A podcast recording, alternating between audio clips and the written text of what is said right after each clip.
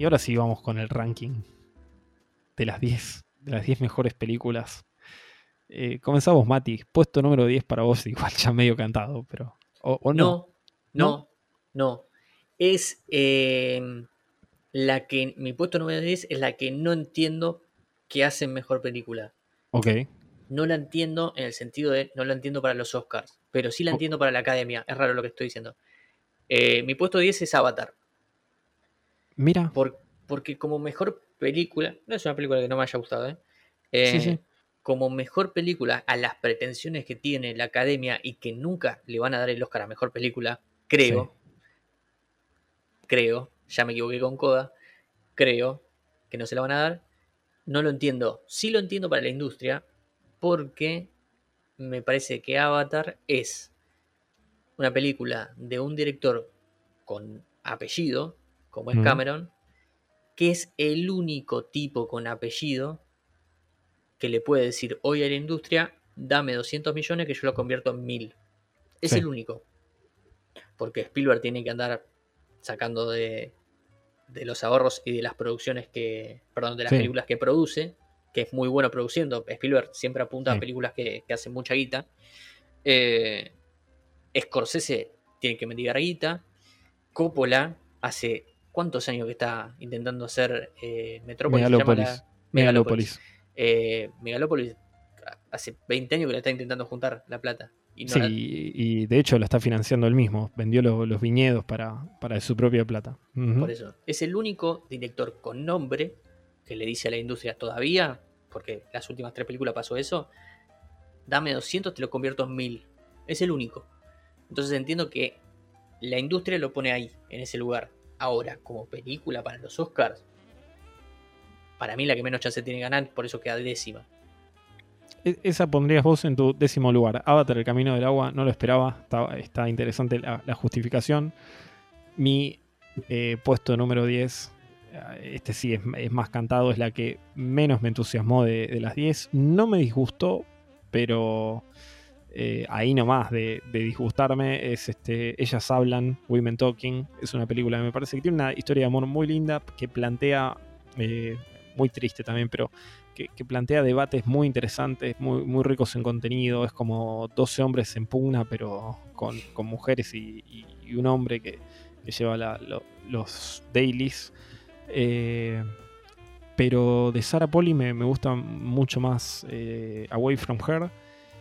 Y no, no, es una, no es una película que, incluso me parece que dentro de los Oscars de Sentona, me parece que es una película que llegó tarde. Y cuando digo llegó tarde, a She Said o, ella dijo, no le dieron ninguna nominación. Este, me parece que los Oscars ya se están corriendo un poco, me parece, de las películas que vienen a hacer justicia social o incluso que se subieron como a, este movimiento del Me Too y todo lo demás. Eh, en, otra época, Women Talking hubiera tenido más nominaciones.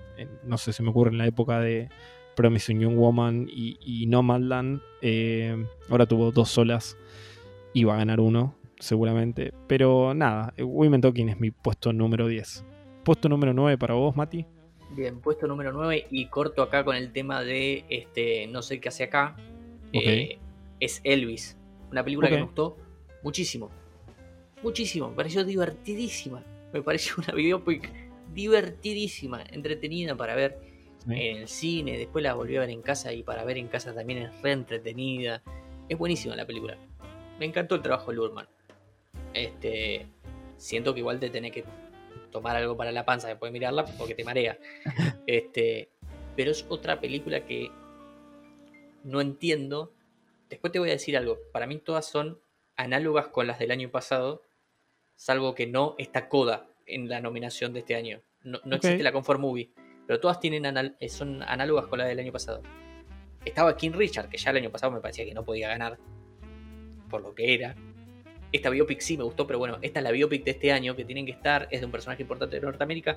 Se la jugó un montón Baz Luhrmann porque hacer una película de Elvis no es fácil. Este, no es sencillo. Por lo que representa Elvis para Estados Unidos y quién es Elvis en Estados Unidos. Sin embargo, no, no, la entiendo más allá de eso. No la entiendo más allá de que tenemos que meter una biopic y encima es la biopic del rey. Este, más allá de eso, no entiendo por qué está. Me encantó, pero la pongo novena. tu, puesto no es para Elvis. Eh, cuando llegue a Elvis, voy a decir lo que pienso sobre la película. Spoiler, coincido eh, en un 95% con todo lo que dijo Mati. Y no quiero decir 100%, pues si no, no voy a decir nada cuando llegue Elvis, pero es casi un 100%. Mi puesto número 9 es para la otra película que la verdad que al borde ahí de no gustarme. Eh, como con Women Talking me parece que digo, está bien, no, no la sufrí, pero al borde ahí es el Triángulo de la Tristeza. Eh, Mati dijo, es una de las peores ganadoras del Festival de Cannes. La verdad que creo que fue una edición en general floja de la última del Festival de Cannes. Eh, me, parece un poco desmedido que Ruben Ostlund tenga dos. Sé que hay gente que ama el Triángulo de la Tristeza. ¿eh? Sé que John Baker, Edgar Wright, Hideo Kojima la eligieron como la mejor película de 2022. Sé que hay gente que me dijo que se mató de risa, que la recontra disfrutó. Eh, a mí no me pasó lo mismo, no la odié. Sin embargo, lo que por ahí más me impactó el Triángulo de la Tristeza es que en términos cinematográficos, o sea, como idea, concepto, me parece divertido, entretenido. Eh, pero la, veo muy chata en, términos puramente cinematográficos, ¿eh? O sea, no. no ¿cómo, están puestos los actores frente a cámara? Eh, el, manejo de los espacios. Este. no, no, hay nada que. Bueno, ni hablar del resto de las cosas, como no sé, música, todo eso no existe. no hay nada que me motive a querer volver al triángulo de la tristeza o, pienso escenas y por ahí las escenas que más me gustaron son las de Valenciaga o HM y esas cosas, que me parecen simpáticas, me parece la, escena de los vómitos también y todo eso, pero no me motiva pasión el, Triángulo de la Tristeza. Y junto con Women Talking son las dos eh, que están ahí en mi fondo de lista. Mati, puesto número 8 para vos. Sí, ahora sí tengo un binomio de películas que no me gustaron. El 8 es El Triángulo de la Tristeza. Eh, no me gustó directamente. La que menos me gustó de todo hasta 8 porque puede sorprender. Mm. Eh, no, no me gustó. Ah, sumado a todo lo que dijiste que coincido, no me gustó que Oslund no habla. No creo que una película tenga que siempre abrir el debate. Mm. Pero si vos vas a contar tu visión del mundo, bueno, abrir el debate, abrir la discusión, tener un personaje que no sea una porquería. Uno. No hay uno, porque la mujer que es la, el personal doméstico que se salva con todos, termina siendo un personaje espantoso también. Eh, esa visión del mundo totalmente pesimista, yo la comparto. Ahora bien, me parece que cuando haces una película y encima en el lugar donde la pusieron y el lugar en donde está ahora, me parece que una película sí tiene que discutir, este, no tiene que imponer. Es una de las cosas que menos me gusta del Triángulo de la Tristeza. Eh, y de cómo tarda como totalmente como estúpido al, público. Son, sumado a lo que vos dijiste, son dos cosas que me molestaron muchísimo. Eh, y cinematográficamente sí, no me suma absolutamente nada. Me pareció muy buena la secuencia. Los ocho minutos de Woody Harrelson en la película este, le eleva este, el nivel de la película. Eh, ¿Dónde está él? O sea, cómo actúa él y justo en las secuencias que le toca actuar, suma muchísimo, muchísimo. Sí, este, sí, coincido, ¿eh? Son, los mejores 8 minutos de la película. Este, creo que son los únicos 8 minutos buenos de la película. Ahí ya, ahí ya la mataste, pero coincido en que, la leva eh, Harrelson. Venimos bastante parecido. Eh, mi puesto número 8 es una que vos dejaste en el puesto número 10, es Avatar, el camino del agua. Eh, mis razones, eh, hay diferencia Mati. A mí me gustó Avatar, el camino del agua, me gustó menos que el anterior. Me parece que James Cameron filma muy bien las escenas de acción. mis problemas con Avatar, el camino del agua, a mí no me molestan los momentos de, de los Navi buceando con las ballenas y todo eso. Me parece que y entiendo la gente que le fascinó Avatar y todo lo demás. Mis problemas con Avatar que se acentuaron en esta secuela son cosas que eh, entiendo Cameron no, va y, tampoco es necesario que hayan 500 minutos de exposición para decir, bueno, tenemos la tecnología para clonar una persona, pero hay cosas que se me hacen tan pulp, tan eh, de, película barata, entre comillas, ¿no? Sabemos que la película es carísima, pero eso de tirar así como, como un diálogo más, bueno, ahora el frasco este eh, es de la juventud eterna que lo sacamos de, las ballenas que cazamos este... Avatar eh, James Cameron mismo lo admite, no es la intención de la película ser sutil. Y son las reglas de juego de Avatar y James Cameron de la primera y de la segunda. Digo, en la segunda los pesqueros que tienen, los que cazan ballena y tienen acento australiano, tienen este kanjis, los, este, las inscripciones estas japonesas que dicen que, están en, los, en los barcos con los que, en las embarcaciones con los que atacan a las ballenas. Y digo, no se puede ser menos sutil que eso. Y claro, y eso sumado a. Me encanta la escena de acción espectacular donde la ballena se retoba y, hay toda una escena de acción en plena luz del día con la ballena tirando, revoleando barquitos para todos lados. Después, lo que llega eh, con la parte medio Titanic, con una embarcación que se hunde y una pelea en cuchillo, llegó esto ya no me interesa tanto. Es una película que me gustó, que me parece que está muy bien filmada en, cuanto a escenas de acción y todo eso.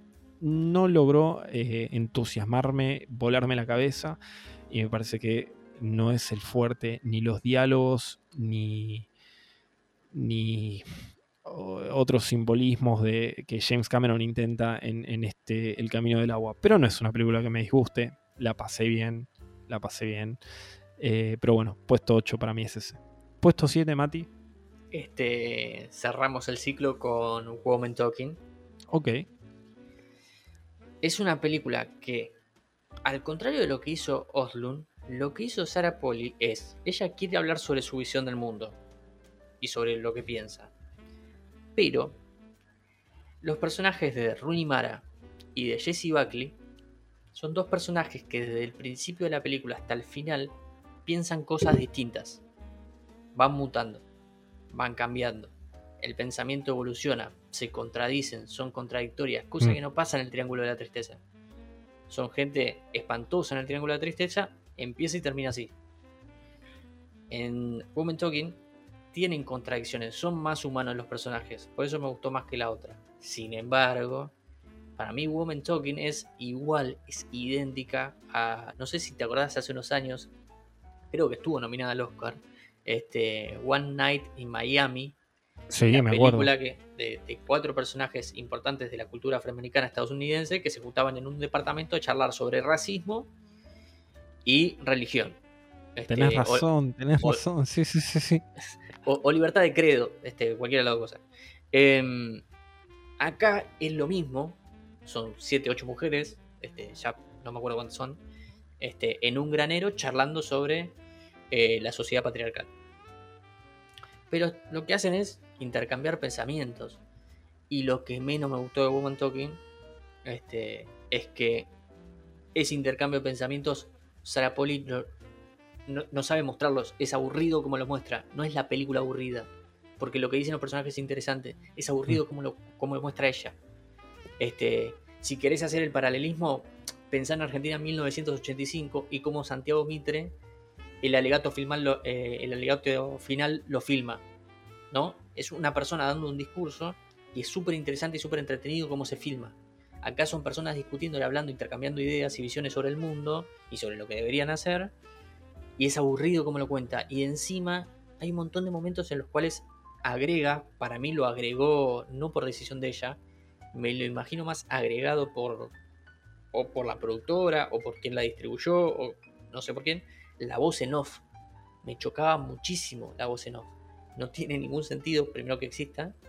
Y segundo, sobreexplicaba cosas. Tipo, en un momento em, empiezan con la votación, la película. Y la voz en off eh, explica que están votando. No qué cosa están votando, sino que explica que están votando. Este, Es rarísimo. Esa sobreexplicación de tipo. La voz en off debería estar cancelada. El único tipo que se las sabe usar es Scorsese. Scorsese, iba a decir lo mismo. Este, pero si no sabes este, cómo mostrarlo, lo peor que puedes hacer es contarlo con una voz en off. No lo cuentes, intenta mostrarlo. Y si no lo puedes mostrar, no lo cuentes, omitilo. pasa otra cosa, existen otros recursos. Si no podías contar que estaban votando, este, elipsis a otra cosa. Anda por otro lado. esas dos cosas me chocaron muchísimo de, la película. Lo que dice, si estás en contra de lo que dice la película, espero que no seamos amigos. Este, si, estás escuchando esto, si estás escuchando este podcast y decís, che, yo estoy medio en desacuerdo con lo que dice la película, mm, bueno. Para, para, para analizar ese caso en concreto. No, coincido con, mucho lo que, lo que dijiste, Matt. Eh, a mí me asombra porque justamente esperaba más de, de, de Sarah Poli, que es una directora que me gusta. Eh, pero bueno, eh, mi puesto número 7, vos elegiste Ellas Hablan, yo voy con mi puesto número 7, Elvis, que dije antes, coincido 100% con lo que dice Mati. Eh, es una película que a mí me, parece muy divertida, me parece muy inteligente. Hay un plano donde el cartel de Hollywood termina en un fundido, en el cartel de Hollywood todo destruido en televisión, y es el comeback special del de, el regreso triunfal de Elvis, con un temazo. Eh, el, personaje que hace Tom Hanks, que al principio lo mataron, ahora medio que en las redes lo, están reivindicando, eh, este holandés con caricaturesco, con acento, bla, bla, bla, bla, qué sé yo, este, me parece muy divertido, muy a tono con la película, como, como dijo Matis, como una licuadora Elvis que te meten. Eh, y a priori, Baz Luhrmann, australiano, yo considero la, la peli es este, hija de Baz Luhrmann y eh, Kathleen Martin, creo que es la mujer de Baz Luhrmann, que es la que ganó el Oscar por diseño de producción y de vestuario por Moulin Rouge, después por El Gran Gatsby.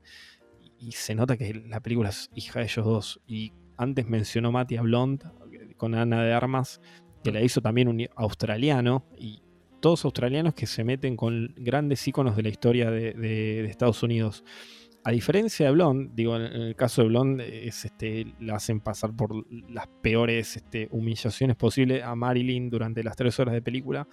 Acá a Elvis lo presentan como un personaje que, que avasallado y destruido por la industria y le dan lugar para la redención dentro de todo. No porque él haya hecho algo malo, sino porque eh, el, cine Baz Luhrmann tiene esa cosa de, dentro de todas las lentejuelas y toda la, el ruido y el quilombo y todo eso, a Baz Luhrmann siempre le tiene cariño a los personajes.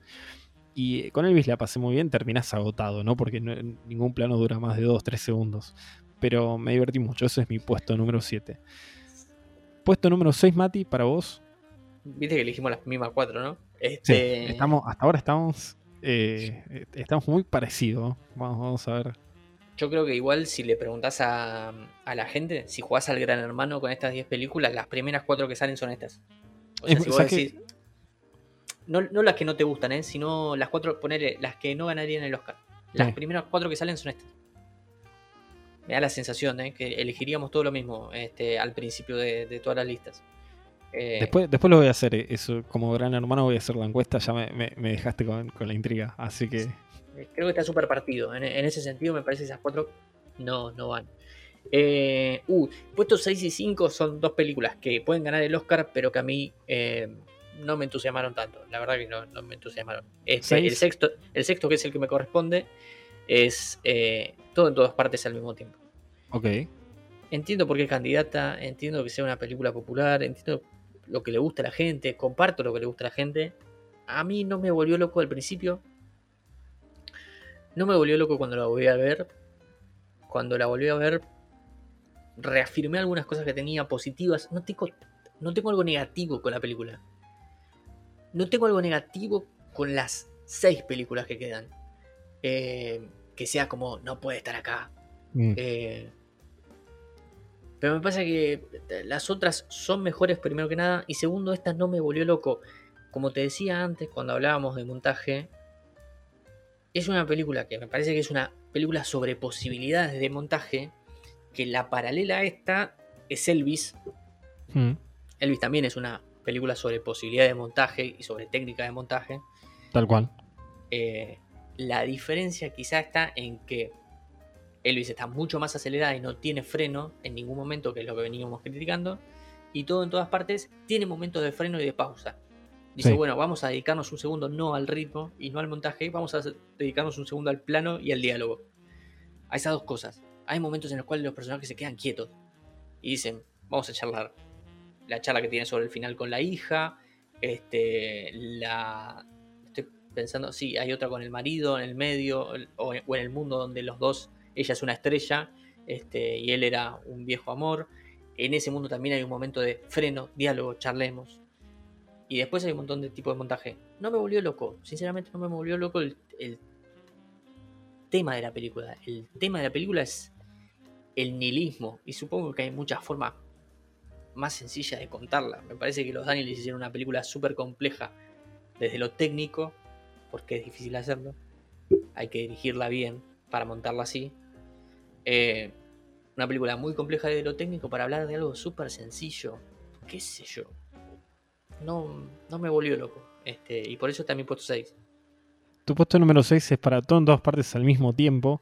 Y yo acá, como Mati, voy a hacer como una bisagra y decir que para mí, estas seis películas que yo voy a nombrar ahora, no, no las voy a nombrar todas, ¿no? Pero de acá en adelante, todas me gustaron mucho. Eh, pero bueno, las tengo que ordenar por orden de preferencia. Mi puesto número 6 es para un. Y, voy a ser redundante, me gustó mucho. Como todas las que siguen ahora, es para Tar. Eh, Tar es una película que es, distante, es fría, es este. Antes dije es una película que no tiene humor. Paul Thomas Anderson dijo que, es este, prácticamente una comedia y entiendo a lo que se refiere. Eh, tiene cosas que a mí, yo cuando lo vi por primera vez, eh, me reí cuando termina con eh, spoiler en los créditos, este, un tema tipo medio electro.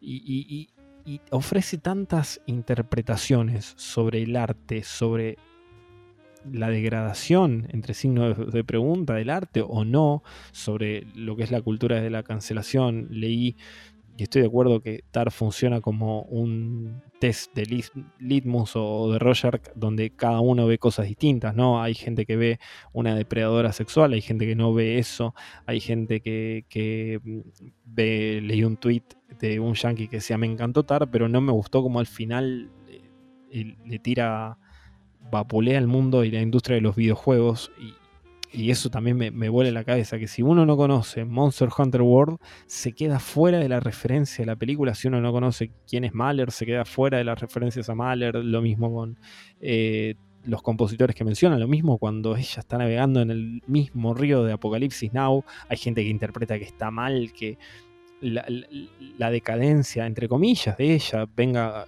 justamente en un país asiático y en la industria del videojuego, pero tiene tantas discusiones posibles estar cuando la vi dije, película riquísima, riquísima en contenido y todo eso. Es emocionalmente fría, es este... Eh, nadie se va a emocionar, o, la mayoría no se va a emocionar y, no va a decir, uh, tar, pero está tan bien pensada que eh, en muchas cosas la admiro. Ese es mi puesto 6, pero de acá en adelante todas me gustaron mucho. Puesto 5, Mati, para vos la otra que puede ganar el Oscar, eh, sin novedad en el frente, es mi puesto número 5. Em, es una película que voy a ser súper tibio, porque quiero tener mucho cuidado con los adjetivos calificativos para la película. Eh, es una película que no, me divirtió para nada, obviamente. Lo malo de la guerra no te va a divertir, pero digo, no me entretuvo, me aburrió directamente. Em, que siento que tiene muchas virtudes, pero en los mismos lugares donde tiene virtudes, tiene debilidades. Y cosas que no me gustan particularmente, de forma subjetiva lo digo. Em, por ejemplo, yo decía que puede ganar mejor fotografía. Pero la fotografía de Sin Novedad en el Frente se divide en dos, para mí. En lo que pisa la tierra y lo que está por encima. Todo lo que está todo lo que los personajes pisan, incluidos los personajes, es increíble en la película. El diseño de producción, la fotografía, el maquillaje, el vestuario, esto es increíble en ese plano. En el plano, llamémoslo el plano terrenal. Todo está bien, todo está bien hecho.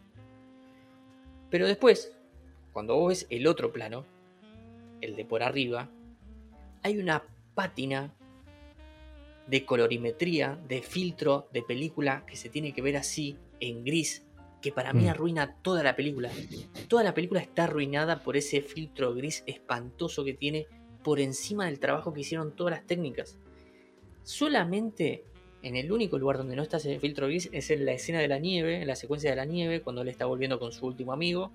Este, es la única donde no se le ve ese filtro gris por encima de todo. Entonces, tiene tantas virtudes como de golpe cosas que lo arruinan. El guion estructuralmente es excelente, es buenísimo, no te puede no gustar el guion, te puede aburrir, no te puede no gustar, pero golpe tiene agregado el tema político, que no suma nada a la película. La película puede no tener eso, que entiendo que se le suma para diferenciarse con la del 30, qué sé yo, capaz que para eso, para hacer algo distinto. No le suman nada, puede no existir, hay otras formas de mostrar lo que quiere mostrar el director con eso, porque yo entiendo que él quiere mostrar un paralelismo entre los jóvenes que son carne de cañón y los políticos que deciden sobre esos jóvenes y cómo están bárbaros con agua caliente, duchándose, este, comiendo rico, bien vestidos, limpios. Entiendo que ese es el paralelismo. Ahora, cuando lo haces tantas veces en la película sin sumar nada, no sé para qué está. Por eso digo, quiero tener cuidado con los adjetivos calificativos, porque entiendo todas las cosas que le encuentra la gente para decir que es una gran película y que es la mejor del año. Lo entiendo, todo. Pero eso no me quita todas las cosas que me bajan la película. Eh, y después me parece que hay lugares en donde la película decide ser cruda, siendo explícita. Y lo digo como amante del terror y del gore. Sí. En donde quiere ser explícita la película. El muchacho con el tenedor. Eh, o el tanque esté pasándole por encima a uno, o a dónde pegan los tiros y qué sé yo. Yo creo que quiere ser explícita porque entiende el director que no puede ser Spielberg. Porque después de que Spielberg hizo este, Rescatando al Soldado Ryan, se tendrían que haber, y sigo insistiendo con esto, las películas bélicas no se tendrían que haber hecho más. Porque después de eso no había nada para hacer. Y él se quiere diferenciar desde ese lugar, desde un lugar muy explícito. Que a mí la verdad no me generó nada. El del tenedor puede ser que me haya generado algo y dije, uy, impresionante, espectacular esto. Este, me la veía venir, está bien contado, está bien narrado, está bien mostrado y lo ves venir. Es un segundo que se te cruza por la cabeza qué es lo que va a hacer y decís, uy, qué bien contado que estuvo esto y qué explícito. Quizás no hacía falta, quizás había otra forma de contarlo. Em, no sé, me, pasa eso con Sinovan en el frente. Eh, que es una película que me parece tan buena como que también tiene un montón de cosas negativas que arruinan un montón de cosas positivas que tiene la película. Eh, mi puesto, mi eh, no, quiero comentar mucho sobre esto, porque después voy a, hacer como una, un diálogo con esto que, dijo Mati. Mi puesto 5 es para todo en todas partes al mismo tiempo. Eh, parecido a Mati la puso en el puesto 6, yo lo pongo en el puesto 5. pensé cuando hizo el ranking en ponerla un lugarcito más arriba. Voy a explicar por qué, porque tuve una experiencia parecida a la de Mati. La primera vez que yo la vi, la película, em, supe que iba a ser una película que iba a dividir al público. De hecho, cuando la vi el día del estreno en, Buenos Aires, hubo dos, tres personas que, y esto lo tuiteé en su momento, se levantaron y se fueron de la sala, eh, en eh, la sala en que la vi, que estaba la mitad llena. Eh, entiendo muchas de las virtudes que se le marcan a la película y la primera vez que la vi me gustó, no me entusiasmó tanto. Después cuando la volví a ver para preparar el especial, el podcast que hicimos con Axel Bozo acá en, Cine con Planos, que la debatimos, me gustó mucho más y el entusiasmo de Axel, de Axel me, transmitió este... Dije, che, la peli está mejor de, de lo que yo la había experimentado la primera vez. Y esta es creo que de, de toda la lista es la única película que vi tres veces. La vi cuando se reestrenó y la vi con dos amigos que no están embebidos en el mundo del cine, pero como pasa, se contagian, ¿no? De, de, un poco de, mi cinefilia. Convencidos que no les iba a gustar la película. Dije, uh, estos me van a putear. Y más uno que le gusta Matrix, dije, uh, cuando es te vea cierta o capte ciertas referencias Matrix, que, le gusta la estética de Matrix y todo eso, digo, eh, los chinos haciendo, metiéndose, no sé, un trofeo de algo en, el culo y todo eso, digo, esto me van a putear. Y terminó la película y me dijeron, es buenísima, buenísima. Y Y eso dije, che, les reencantó, les recontra gustó. Y, y a mí me gustó también cuando la vi por tercera vez. Entonces, comparto muchas de las cosas que dice Mati. Me parece que lo más flojo de todo en todas partes al mismo tiempo, de todas las cosas, si uno hace un desglose, es este, la fotografía. Por, momentos me, parece que se ve bastante fea la, peli, o, berreta, por ahí es la intención. Eh, me parece una película muy rica en un montón de cosas para, debatir. Mati mencionaba el, nihilismo. Eh, más allá del simbolismo que, se repite en la película o, de ciertos temas filosóficos, hay cosas que yo la primera vez no las capté del todo, como por ejemplo el peso que puede tener una relación de madre e hija, que la madre, entre otras cosas, una de las primeras cosas que le dice es, estás más gorda. Y eso se retoma al final, eh, cuando Stephanie Sue eh, está llorando y, Michelle Yeoh le dice, sí, estás más gorda. y, todo lo que conlleva eso y todo lo que eh, mismo en la relación de ella con, el marido, y, el sentirse en todas... Eh, yo le decía a alguien, eh, cuando hablamos del restreno todo en todas partes al mismo tiempo, me decía de qué se trata. Y yo le digo, se trata de una mujer que tiene que. está en crisis con el marido, está este, en crisis con la hija, no sabe qué hacer con el padre y tiene que. Este, se siente perseguida por lo que es la FIP de Estados Unidos. Y esta persona me decía, ah, es casi como mi vida. Yo puedo entender también la, proyección en ese lado. La peli me gusta, me gustó más cuando la vi, cuando la volví a ver. Y tal vez si alguna vez la vuelvo a ver eh, de vuelta todavía me guste más. No sé, creo que a, la peli le van a tirar con todo si arrasan los Oscars. Ya el hecho de que gane le van a tirar con todo. Y le van a tirar más eh, si arrasa. Pero bueno, no son lamentablemente problemas de las películas en sí. Lo ideal sería poder separarlas de los premios, pero bueno, es lo que es. Mati, puesto número 4 para vos. Eh, puesto 4 es Tar. Ok. No, voy a sumar mucho a, lo que dijiste porque coincido todo. Eh, creo que sí voy a sumar mi discusión con la película. Eh, para mí es el ejemplo perfecto de lo que yo pienso. Estoy siendo autorreferencial, pero creo que cuando vemos Tar, todos y todas encuentran en Tar un punto para charlar algo. Es lo que vos, dijiste. Todos encontramos una visión sobre el mundo o sobre una parte del mundo en TAR a conveniencia. Mi conveniencia con TAR es lo que digo hace muchos años de que la cultura de la cancelación como está plasmada no sirve para nada. Este, para mí, Lidia Tar yo la veo como una depredadora sexual. Este, y lo que rescato de esa película es, che, miren lo que este, pasa con la cultura de la cancelación. Ella hizo lo que hizo, o hizo lo que se le acusa, y sin embargo, más allá de que sea degradante para ella porque estaba en el mejor momento de su carrera, estaba por hacer historia, igualmente sigue trabajando. Es exactamente lo que le está pasando a Kevin Spacey. Tar, Lydia Tar y Kevin Spacey, en este momento, por decir Kevin Spacey como mil cancelados más que pegaron un ciclo de la gente se olvidó y vuelvo. Y vuelvo por otro lado, vuelvo a hacer lo mismo que hacía en profesión, pero en otro lugar, en un suburbio. Ella se va hacia, se mete en este mundo y está bien, es para ella es degradante, por supuesto, pero sigue trabajando. Sigue haciendo lo mismo es el tema para mí es lo que cierra Actar es ese ciclo sobre la cultura de la cancelación y cómo la cultura de la cancelación está hoy planteada de una manera en realidad no está planteada socialmente de ninguna manera entonces termina pasando esto que es un caos y, se terminan beneficiando de alguna manera este los agresores. Eh, y después sí coincido en todo es una película que te intenta dejar afuera todo el tiempo y la mayoría de las personas, yo no escuché a nadie que diga, che, no, la dejé de ver. Eh, a los 20 minutos me aburrí, la dejé. Es como que todos quedábamos adentro de la película.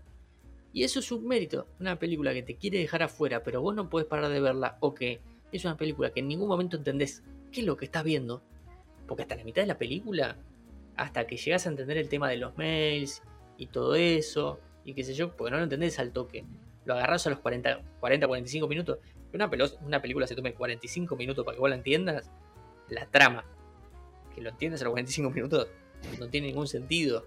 Este, eh, en cuestiones de industria de hoy, que lo importante, por ejemplo, todas las películas de streaming necesitan que los primeros minutos vos te enganches y te quedes, porque la única manera que tienen los productores y directores de renovar con los streamings, salvo que tengan un contrato largo, la única manera que tienen de renovar es que hayan sumado minutos este, sus películas dentro de la plataforma.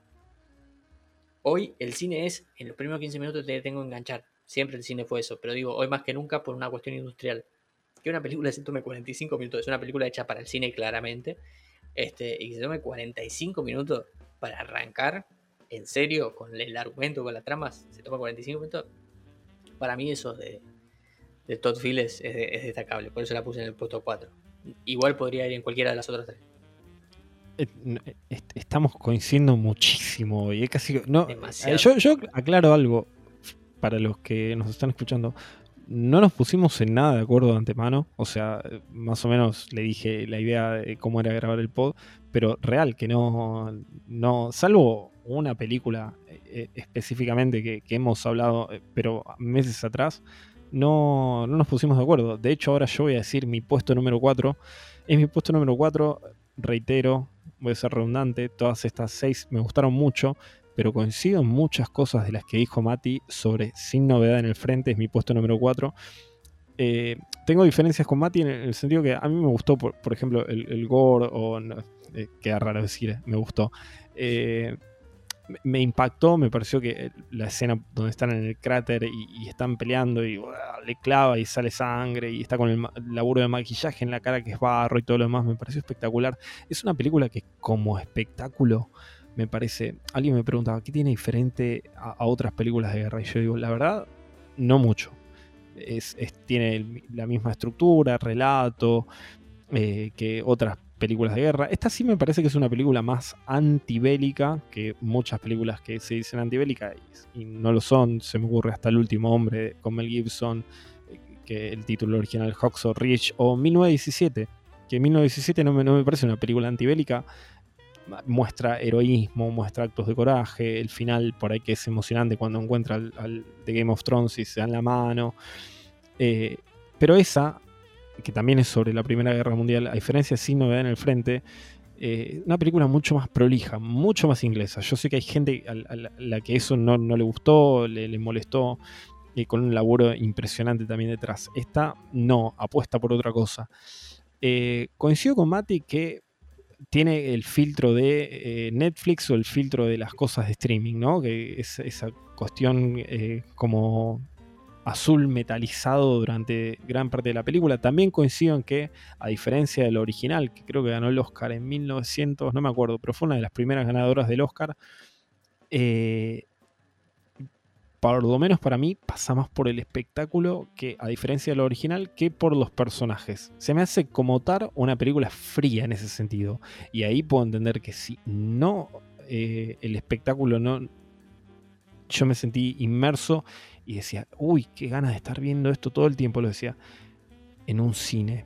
Pero después acordarme de los personajes, cómo se llamaban, o incluso sentir pena por los personajes, no si no hubiera estado en, por ahí en mi primer o segundo lugar, pero eso para mí este, la, retiene de ser la mejor, no sé, película de guerra que vi en, muchos años. Me encantó, me encantó como me encantó 1917, como me encantó Dunkirk, como me encantó hasta el último hombre. Eh, pero bueno, ahí, puesto número 4. Y quiero agregar, porque ahora llegamos a los tres primeros puestos que de entrada dije, irónicamente, que como el año pasado sentía que no íbamos a coincidir con el top, y estamos pegando casi los mismos lugares. Esto es increíble. Dije, no, el año pasado, no sé, la que yo tenía en el puesto 10, Mati la tenía en el puesto 1, la que él tenía en el puesto 1, yo la tenía en el puesto 10, cosas así. Y hasta ahora estamos casi, casi igual. O sea, eh, eh, yo, yo voy anotando lo que cada uno dijo y, estamos casi con los mismos lugares. Tengo mucha, mucha intriga por lo que van a ser los primeros tres puestos. Mati, puesto número 3 para vos. Eh, sí, el año pasado fue el año que pusiste a King Richard primero y yo la puse último. Este... Sí, y, creo que vos pusiste primera eh, Licorice Pizza y, yo la puse novena, sí, 9, creo algo así, sí, sí, sí. Sí, por ahí. Eh, Puesto 3 es para eh, The Banshees. Mañana puede ser The Fibermans y pasado puede ser Top Gun Maverick. Las tres películas me gustaron muchísimo. Muchísimo. Muchísimo. Solamente con The Banshees lo único que me pasa es que por un jueguito, o mejor dicho, por un videojuego, yo sabía lo que era una Banshee. Em, entonces, cuando veía la figura de, la mujer que estaba en el pueblo y que aparecía cada vez que había un, un hecho, sentía que estaba dejando afuera al espectador de algo súper rico. Si algún personaje hablaba de la mitología de su pueblo, algo chiquitito, algo chiquitito, no sobreexplicado, chiquitito, y que la gente después pudiese unir este, el concepto Banshee para los irlandeses y después, esto para los nórdicos, y después eh, unirlo con el personaje, para mí había algo que si nos metían, si metías a todo el mundo, no es por tratarlo de tonto, pero, me parece que no todo el mundo conoce sobre el folclore este, de, Irlanda. A veces es por casualidad que aprendes algo en la vida. A mí me pasó, como dije, por un videojuego. O sea, de mm. casualidad sabía que era una Banshee. Entonces me parece que queda mucha gente afuera. Este, por la duda se aclaro, de Banshee son este, unos espectros que aparecen cuando hay un momento de, sufrimiento. Este, son el espectro que aparece para llorar después de una tragedia. Y en la película está representado por la señora esa, que aparece este, primero cuando se pone el burro, aparece ahí arriba cerca de Colin Farrell, después aparece cuando se pone no voy a decir nadie, spoiler, pero bueno, después hay Yo supongo que a esta altura ya vieron las películas, los que nos están escuchando. Entonces cuando se muere Barry Keegan es el que eh, se lleva al padre, lo lleva hasta el cadáver.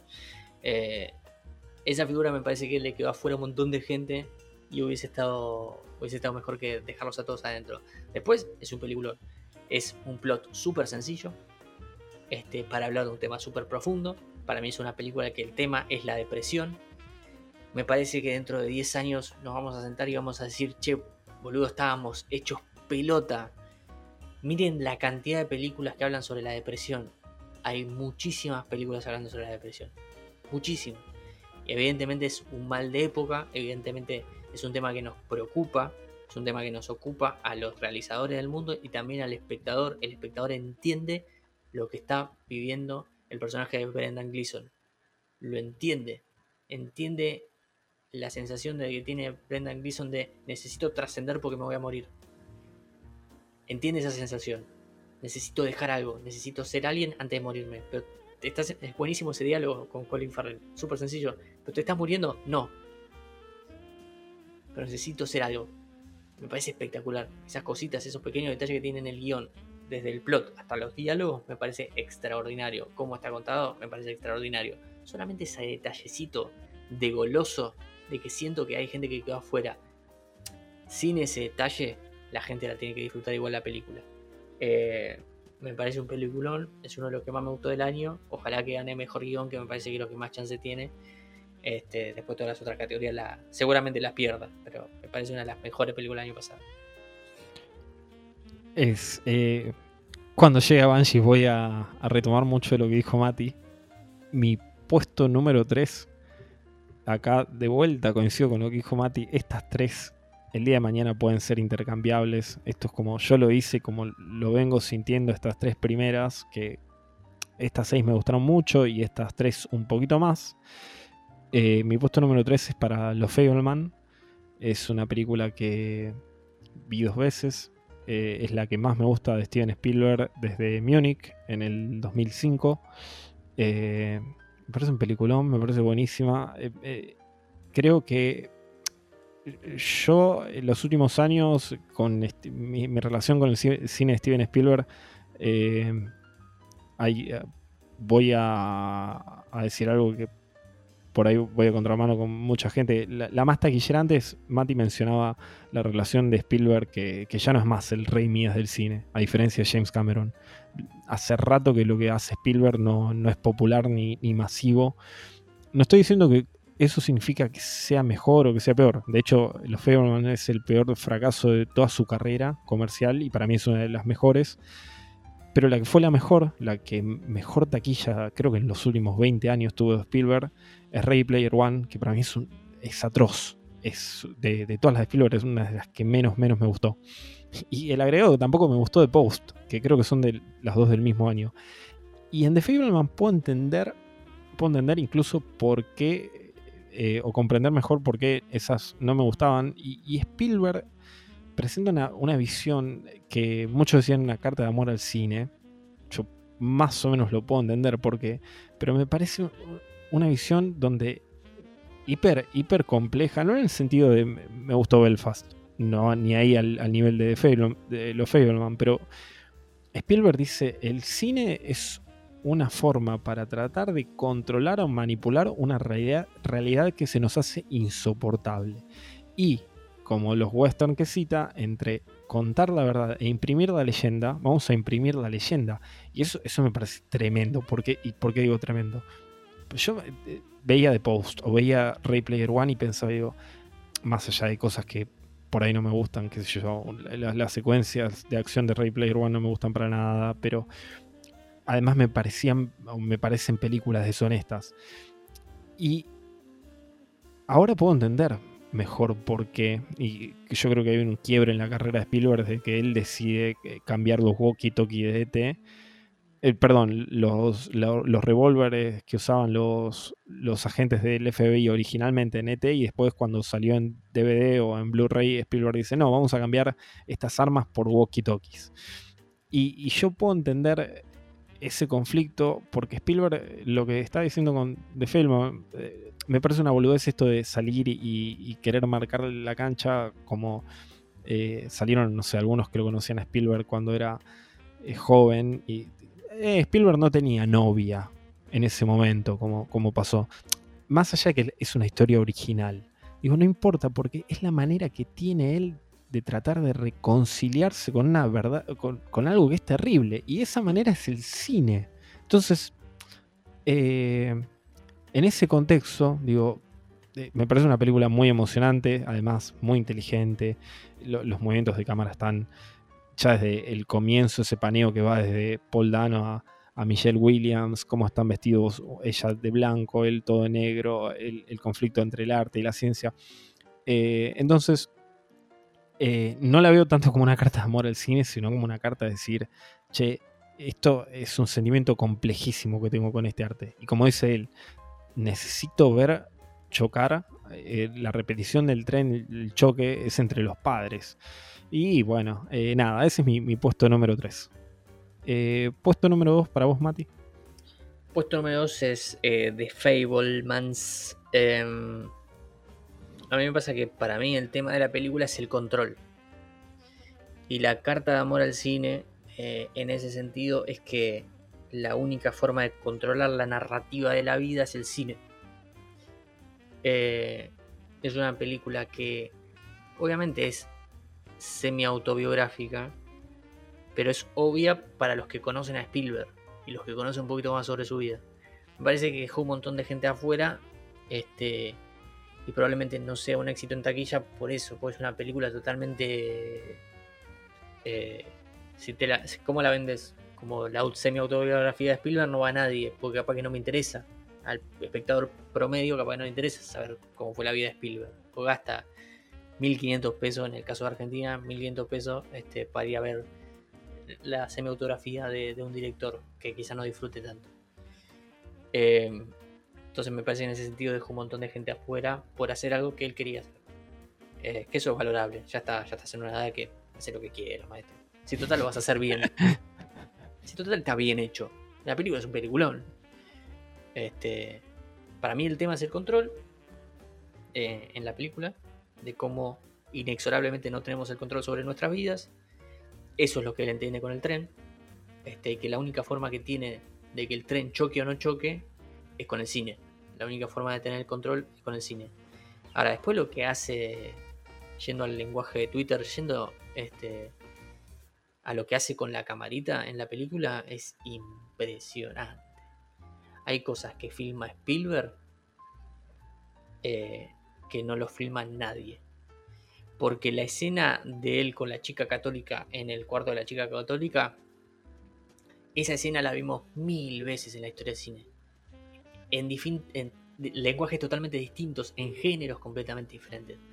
Puede ser una comedia, este, y puede ser una comedia extremadamente este, escatológica, puede ser la escena de American Pie eh, de Jim Precoz, puede ser esa escena. Eh, puede ser una escena de terror tranquilamente en un cuarto, este, como Jennifer Body, ¿no? Seguimos en la misma onda. Esa escena la vimos mil veces. Ahora, como él lo filma, no lo filma nadie. Como está encarada esa escena, que es una escena súper cotidiana, y por eso la agarro esa, porque es una escena súper cotidiana y que la vimos mil veces en la historia del cine, no lo filma nadie. Y eso sigue siendo un plus. Y para mí siempre Spielberg va a estar. Creo que el año pasado, creo que también dejé West Side Story, la dejé, dos, tres por ahí, la dejé. Eh, The Fireman también es una película, es un peliculón, está increíble. Y lo que hace en el final, eh, que jamás lo imaginé que iba a hacer eso en el final. Jamás imaginé que alguien iba a cerrar una película así. Es original y el cine tiene más de 100 años. Y es original. Eh, me parece increíble. Eh, The Fireman me parece increíble, pero la 1 me gustó mucho más. Hay, un montón de cosas. La verdad que con estas tres, con Mati compartimos mucho el entusiasmo y cada vez que lo escucho hablar pienso, eh, podríamos, podría haber sido solamente un podcast hablando de cualquiera de estas tres películas. Con los otros también, pero por el nivel de entusiasmo que compartimos por estas tres, mi puesto número dos es para Los Espíritus de la Isla, de Banshees of Inisherin comparto mucho de lo que dijo Mati, me dejó mucho pensando cuando dijo, porque también yo hace unos días eh, puse como que me parecían tres, cuatro películas bastante tristes, La ballena, Los espíritus de la isla, Afterson, y no me acuerdo cuál fue la otra que mencioné, y me puse a leer las respuestas y alguien que no conozco había puesto algo así como, la pandemia nos dejó hecho mierda.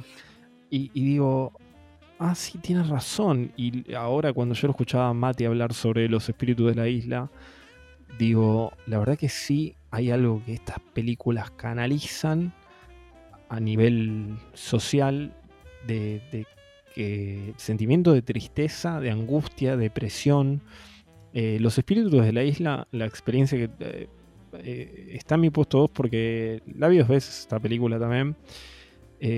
un amigo la fue a ver con, yo la recomendaba y me dijo, la fue a ver un sábado, me dijo, negro, la fui a ver, me adelantó el domingo a la tarde. Y me dio gracias esa expresión porque si bien hay muchas cosas que a mí me gustan y que me fascinan de la película, la relaciono con Borges, Mati mencionó un videojuego, me queda en duda, ¿qué videojuego? Eh, Seven Days to Die es un juego de, ah. zombies eh, que tenés que farmear durante siete días, al séptimo día viene una horda de zombies y hay un zombie que es una Banshee este, y por ese zombie había investigado que eran las Banshees. Entonces llegué, fue hace como dos años, durante la pandemia. Entonces llegué a la película sabiendo que era. Bueno, eh, yo, a través de, la literatura de Borges, incluso me hizo acordar cuando hablaba de, Borges, además de la Banshees, de, los irlandeses. Eh, y más allá del trasfondo que uno puede hacer una lectura sobre la historia, la política de, Irlanda y todo lo demás, que, la verdad, más allá de ira y, algunas cosas así muy por encima, no, conozco.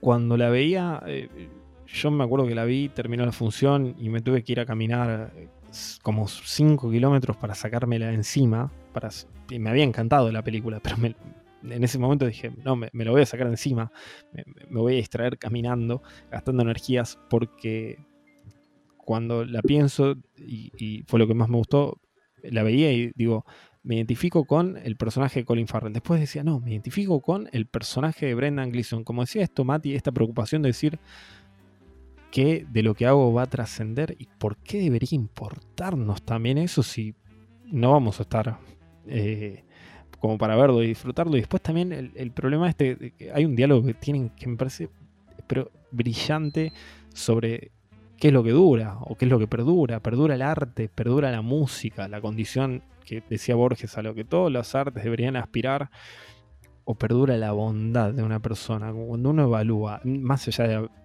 ni tocamos todavía el tema de, la amistad masculina, no solo de la amistad masculina, de que la gente cambia, que puede alguien decir dejar de hablar, por el motivo que sea, porque encuentra aburrida a otra persona, por lo que sea. El, amor, el deseo, espectacular la escena con Barry Keoghan diciéndole a Kerry Condon, eh, bueno, ahí va otro sueño. Eh, la venganza, la, violencia contenida, este, hay, muchos temas que a mí me fascinan de los espíritus de la isla y todo esto hecho en una comedia dramática o, que va de la comedia al drama. Eh, yo cuando la vi la primera vez, sala llena, todo el mundo se mataba de risa y después hay gente, y después cuando lo volví a ver, eh, también sala bastante llena. Eh, había gente que reía y hay gente que me dice, no, no es, no es de reír para nada, es un dramón. Eh, son muchas cosas que le valoro de los espíritus de la isla y es una película que podría hablar un montón, montón, montón. Muchas de las cosas que dijo Mati, todas en realidad suscribo y bueno, para mí el puesto número 2. Y coincidimos el puesto número 1. La, la, lista la hicimos, fue increíble, fue increíble, pero ahora tenemos nuestras razones sobre por qué Top Gun Maverick en el puesto número uno. Comenzamos, Mati. Bien, vamos a hablar una hora sobre Top Gun Maverick. A partir de ahora este, es una hora sobre... No, a ver, este... Yo lo que quiero destacar... Vamos a, vamos a charlarla esta, este... Vamos a charlar un poco más. Em, lo que quiero destacar es que es real. Y no es una boludez en el cine de acción y de aventuras de hoy en día. Que sea real. Porque no da lo mismo que estén o no estén adentro de un avión. No digo que a mí me importe, a mí sí me da lo mismo. Este, que alguien, que el actor o un doble se suba al avión. Me da lo mismo. Que sea Tom Cruise o que sea su doble. En ese sentido me da lo mismo. Que sea Miles Teller o que sea alguien parecido. Y en ciertas secuencias aparece Miles Teller, en ciertos planos, qué sé yo a mí en ese sentido me da lo mismo, pero no me da lo mismo que sea real o que sea falso. ¿Por qué? Porque se siente. El cine hay que sentirlo también. Y vos te das cuenta que los el que lo está actuando, lo está sintiendo. Porque por más que sea, por más que esta semana nos hayamos enterado por todas las cosas que se mueven a través de los Oscars y que cuando los de FX fueron y le mostraron a los Oscars el reel de imágenes y nos dimos cuenta que era la película con más planos digitalizados, todos empezaron con que, ah, bueno, al final era una mentira, qué sé yo. No, el plano está retocado, pero sigue siendo real. O sea, siguen estando arriba del avión y no da lo mismo. Porque en una pantalla verde o en un stagecraft, Miles Teller no va a sentir lo mismo, Tom Cruise no va a sentir lo mismo, no va a sentir la presión que genera en el pecho estar adentro de un avión y te lo transmite. En la película vos lo ves, vos lo sentís. Inclusive hay una toma que como inventaron una cámara para esta película, y no es una boluda la tecnología, todo el tiempo está avanzando, pero inventaron una cámara para esta película. Los actores, para quien no sepa, los actores se filmaban, apretaban play, les enseñaban más o menos sobre fotografía, iluminación, fíjate cuando apretes play, que el sol tal cosa, bueno, esas cosas. Em, hay una que quedó en la película que Miles Taylor queda expulsado casi de su asiento por la maniobra que está haciendo. Hay una secuencia que aparece así.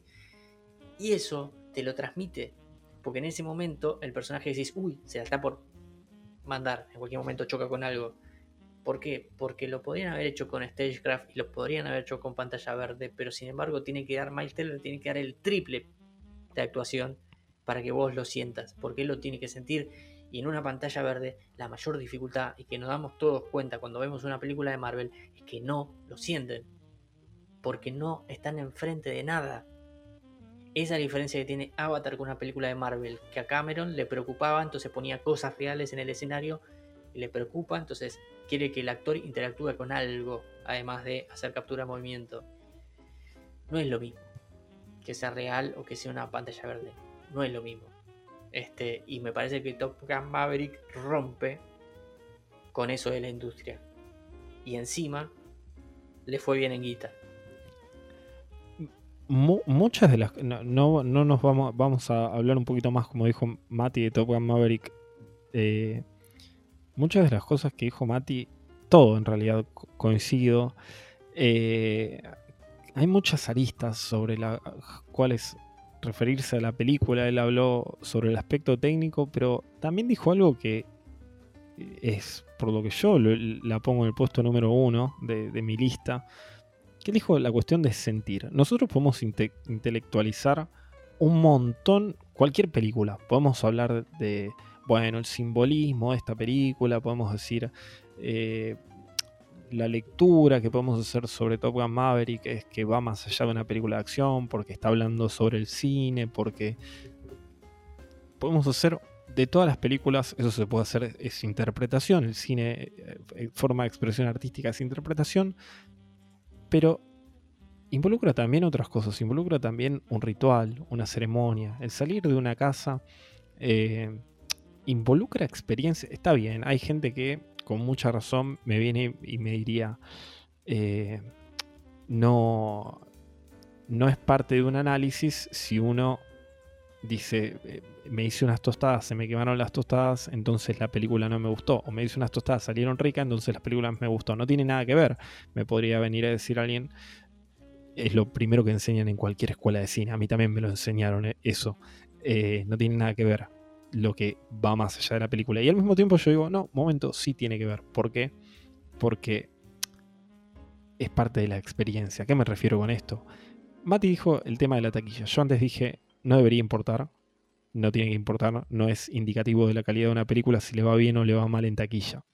La realidad es que, como dijo Spielberg, Top Gun Maverick salvó Hollywood, salvó la experiencia en cine. ¿Por qué estoy diciendo esto? Más allá de que la película me gustó. Antes un poco lo conté. Yo vi Top Gun Maverick en un cine que se inauguraba por primera vez uno de los mejores cines por nivel de proyección, de los proyectores, de, comodidad de butacas que se inauguraba donde yo vivo, eh, con tecnología de punta, vi Top Gun Maverick. No, no suelo ir a, eventos, nada de eso. La película me re gustó, la pasé re bien. Es más, me dieron un balde de pochoclos, nunca como pochoclos, estaba la sala llena. La pasé bien, genuinamente bien.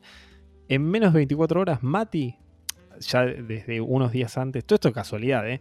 me, me, había dicho, che, ¿querés venir al eh, preestreno de Top Gun Maverick en IMAX? Y yo le dije sí. Y después viste como medio que pensaba, digo, che, voy a ver, no había visto la película todavía, voy a ver esta peli en menos de 24 horas, me tengo que ir hasta la IMAX, qué sé yo. Y medio como que le dije así, me dijo, dale, venite igual. Y después la vi, me gustó. Después la fui a ver al IMAX, me voló todavía más la cabeza la experiencia. ¿Por qué? Porque las dos veces sentí la película. Hay una escena en Los Fableman donde Spielberg filma lo que es la idealización de, de algo, que están en la playa y filma al que le, le hace bullying y filma una versión idealizada, lo firma como si pudiera volar, en palabras del propio personaje. Yo creo que Top Gun Maverick es esa versión idealizada de la vida de principio a fin, más allá de quienes dicen, eh, pero es una película pro-bélica o es una película de propaganda de eh, la aviación de Estados Unidos. Pero está tan bien hecha que yo salgo del cine extasiado y pensando por qué no dediqué mi vida a, ser piloto de avión y a navegar un yate con Jennifer Connelly y a, estar en una moto y eso es todo parte de una idealización que existe solamente en la película, porque probablemente los que están en, el ejército, ninguno lleva la vida que muestran en Top Gun Maverick. Y eso para mí es el poder del cine, pero también es el poder del cine esa experiencia colectiva, ese eh, ir a, una película y querer verla de vuelta y también este... y se tienen que alinear todos los planetas porque no pasa seguido. Entonces, este, un poco haciendo hincapié en lo que dice Mati sobre el sentimiento de una película, más allá de los análisis que se puede hacer, que lo que dijo él sobre, sobre la técnica involucrada, yo me, vuela la cabeza cuando la veo. Eh, y al mismo tiempo no fue lo mismo tener esas dos experiencias en cine que después cuando la vi en mi casa, que me re gustó, me re gustó, pero son experiencias únicas. Y durante cuánto tiempo el cine cuando tenía predominio era así. No, no existía el, bueno, la voy a ver en mi casa, voy a esperar a que salga en videocassette. No existía nada de eso.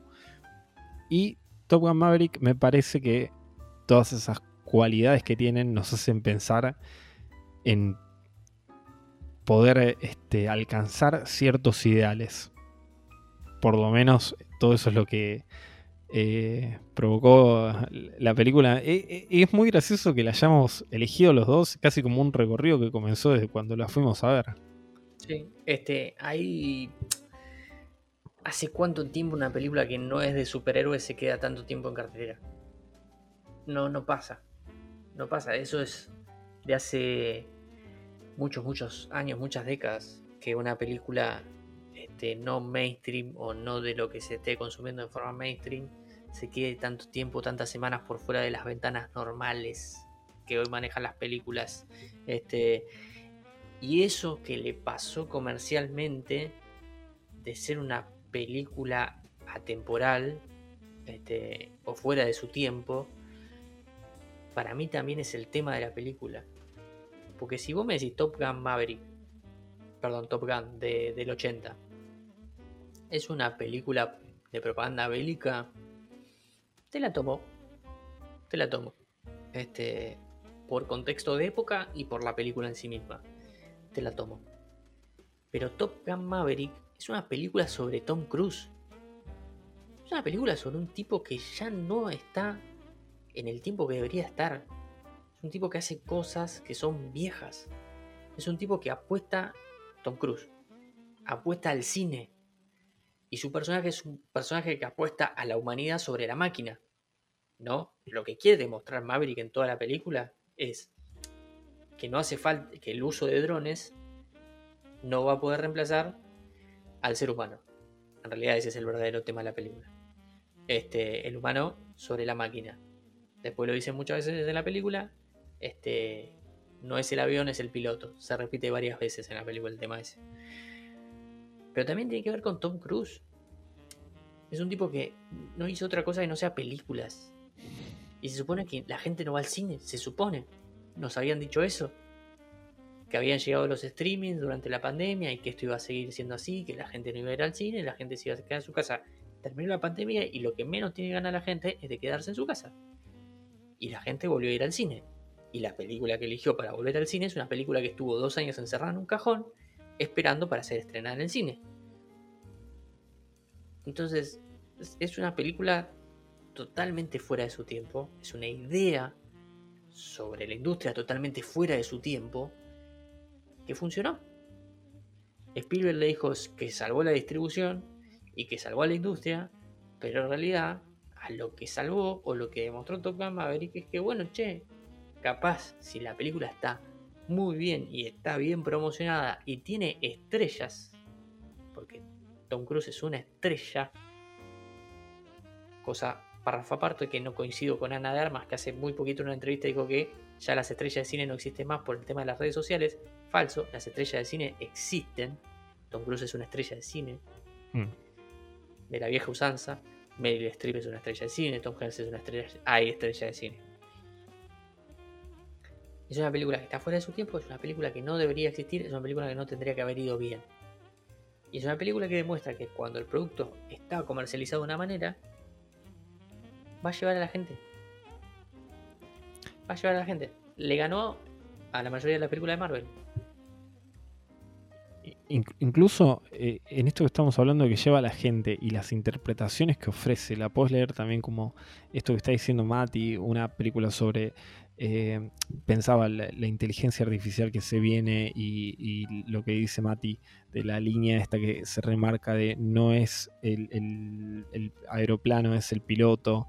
Eh, aeroplano no era la palabra, dije dije una palabra equivocada, pero la idea se entiende en Estados Unidos había una división, entre comillas, porque los de la Fox News decían es una película sobre la época dorada del reganismo y, es una película maga, Make America Great Again, porque retoma los ocho. Hasta ese tipo de lecturas permite la película, permite que, Fox News diga, che, es, los años de oro de Estados Unidos, a esto nos está llevando Top One Maverick, por esto la amamos. Para mí está tan bien construida que es me dan ganas de decir el significante vacío, ¿no? Que uno lo puede rellenar con lo que quiera. Y, todo eso me, resulta fascinante, toda esa multiplicidad de lecturas. Hay películas que no te dejan mucho a interpretación, ¿no? Por cómo están diseñadas, por lo, que dicen y todo lo demás, que es esto y es como que tenés que hacer malabares para leer o interpretar otra cosa. Top Gun Maverick no pasa eso. Eh, y, la podés disfrutar en el nivel, por lo menos me pasa a mí, más superficial de películas de aviones y, tiros y acción. Y yo nunca como pochoclos, no porque no me molesta el ruido, nada, pues, no, no, me, no me llama la atención el pochoclo, nada, me, parece...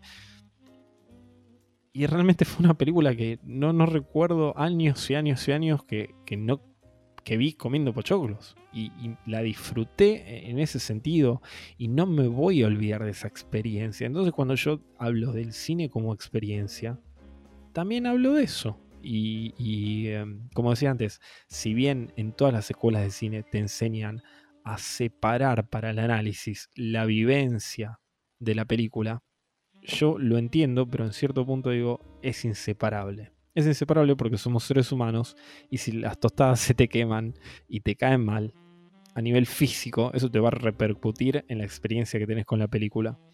Acá yo lo estoy llevando por el lado positivo la experiencia que tuve, las dos experiencias que tuve con Top Gun Maverick me encantaron. Incluso más, agrego algo más.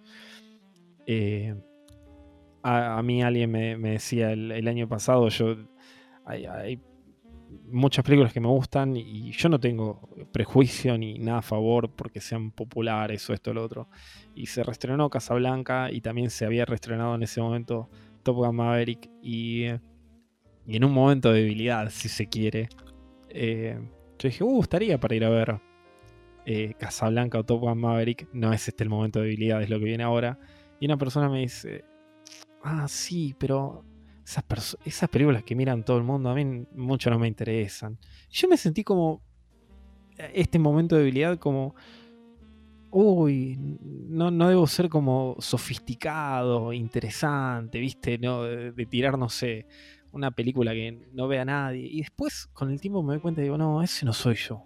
Digo, no soy yo porque me parece una boludez la gente que evita las películas populares o masivas, porque son populares o masivas, como también me parece los que solamente se vuelcan a eso por ser popular o masivo. Acá es una película que, como a mí me gusta, me genera mucho gusto que tanta gente la haya visto. Algunos la disfrutaron más que otros, pero como decía Mati, devolvió a la gente a las salas para mí tendría que también ganar el Oscar. No lo va a ganar. Se, están quedando los que no le gustan las películas este, populares o masivas, están quedando en grandes, afuera de grandes películas, afuera de grandes técnicas. Este, Duro de Matar sigue siendo uno de los mejores guiones de la historia. Estamos, estamos de acuerdo, Mati, estamos de acuerdo, pero eh, sabemos que hay gente que es así. Sí, sí, sí va a haber este, gente que. Hay algo sobre la experiencia. Este. Que para mí también trae a la discusión Top Gun Maverick. Y es que para mí la gente más joven está viviendo experiencias en el cine. Este, yo creo que la gente joven, lamentablemente, hay mucha gente viendo solo un tipo de película. Hmm. Es innegable. Y masivamente. Y yo lo he visto porque voy con gente más joven a las avant premier y a las este, y a los estrenos de prensa. Y yo los noto que están viviendo la experiencia. Noto que salen y salen empapados de lo que vieron y siguen discutiendo y siguen charlando sobre el tema y en la sala lo viven de una determinada manera que quizás a veces es un poco molesto. Nos tocó juntos ver Spider-Man y era muy, mm. muy molesto no, sí, me acuerdo. No sé si no era presión, no era, no era premier, era función de prensa y era muy incómodo estar hablando con esa gente. Este, pero están viviendo una experiencia, que la viven de una determinada manera que es.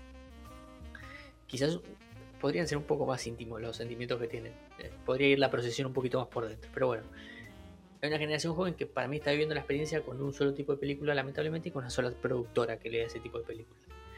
Eh, y me parece que los que venimos de otras experiencias cinematográficas o de otro cine, eh, Top Gun Maverick nos hizo unirnos este, a esta otra generación. También tiene eso, Top Gun, que es una película que visualmente colabora mucho con las nuevas generaciones, la ayuda mucho, porque no es una película ni que vaya al palo, ni que sea muy en sus colores este, y en su fotografía sea similar, no tiene nada que ver con las otras películas, pero quizás en su ritmo, este, quizás en, la acumulación de escenas de acción. Y ahí también hay un punto interesante, el otro que dejo, y son las escenas de acción. Scorsese alguna vez dijo que las películas de Marvel eran un parque de diversiones. Mm.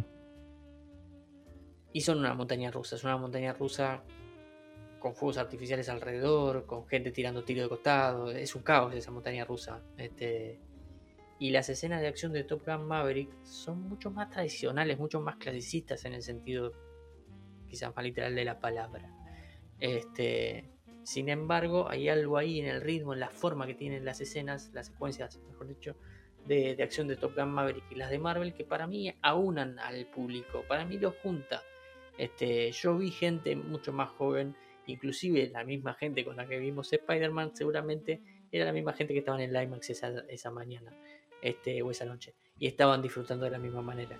Eh, y se aplaudió de la misma manera que se había aplaudido Spider-Man. Entonces me parece que juntó generaciones.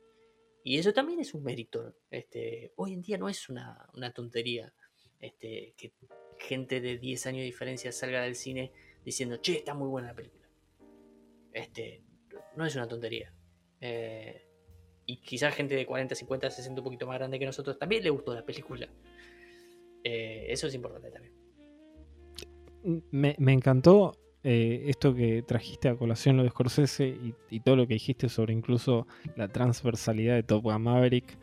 Yo sé que hay gente que, no le gustó, que hay gente que de, todo pasa con todas las películas y está todo bien.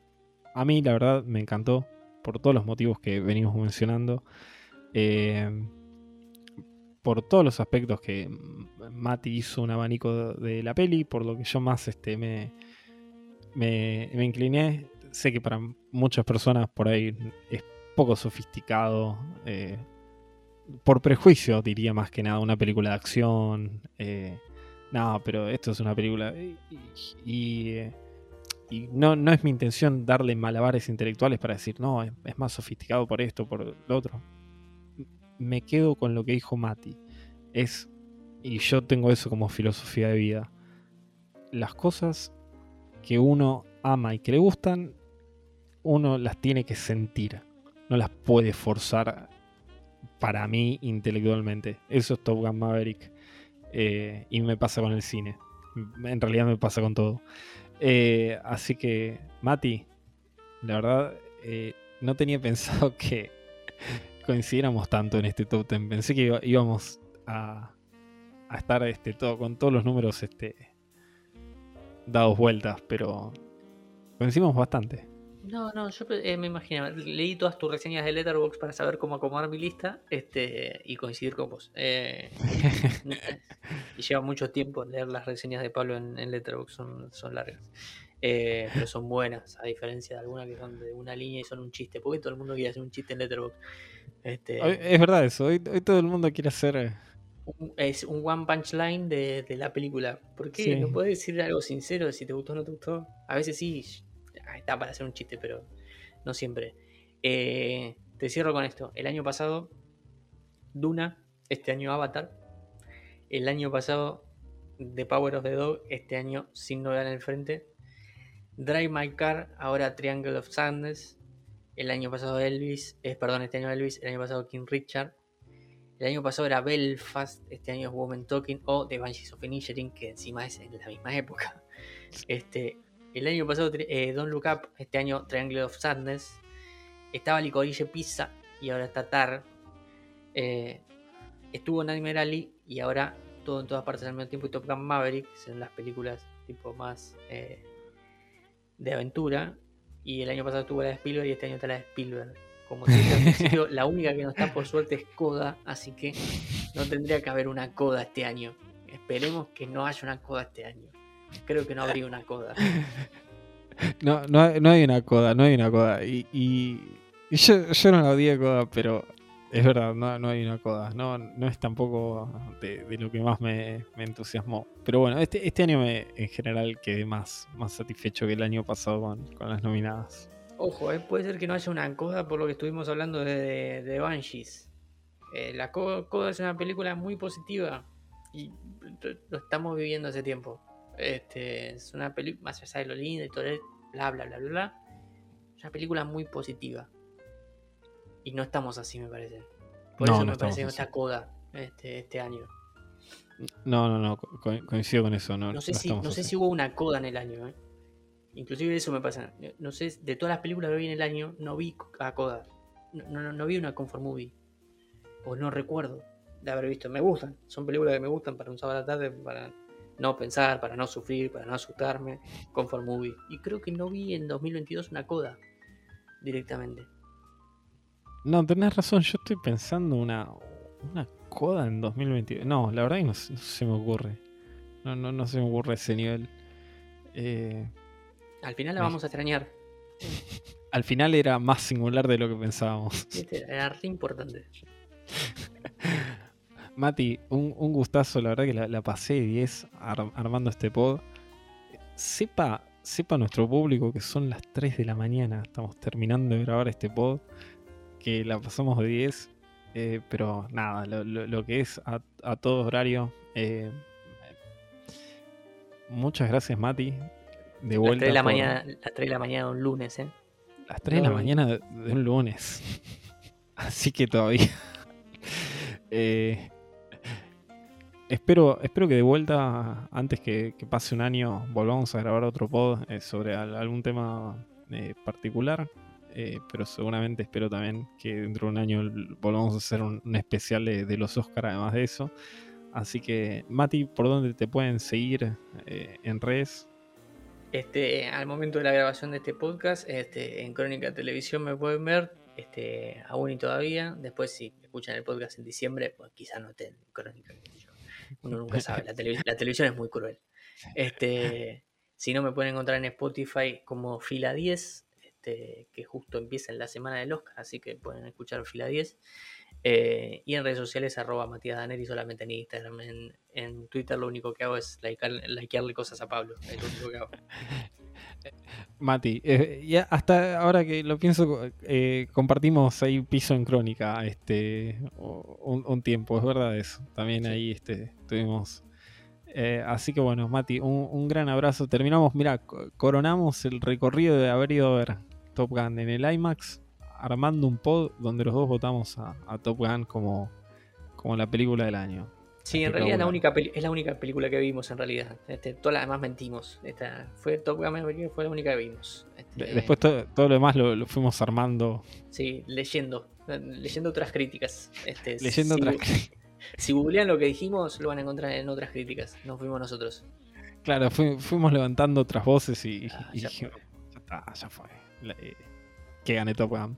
Bueno, gente, gracias por escucharnos en estos especiales de, del Oscar eh, y espero que les haya gustado. Chau, chau.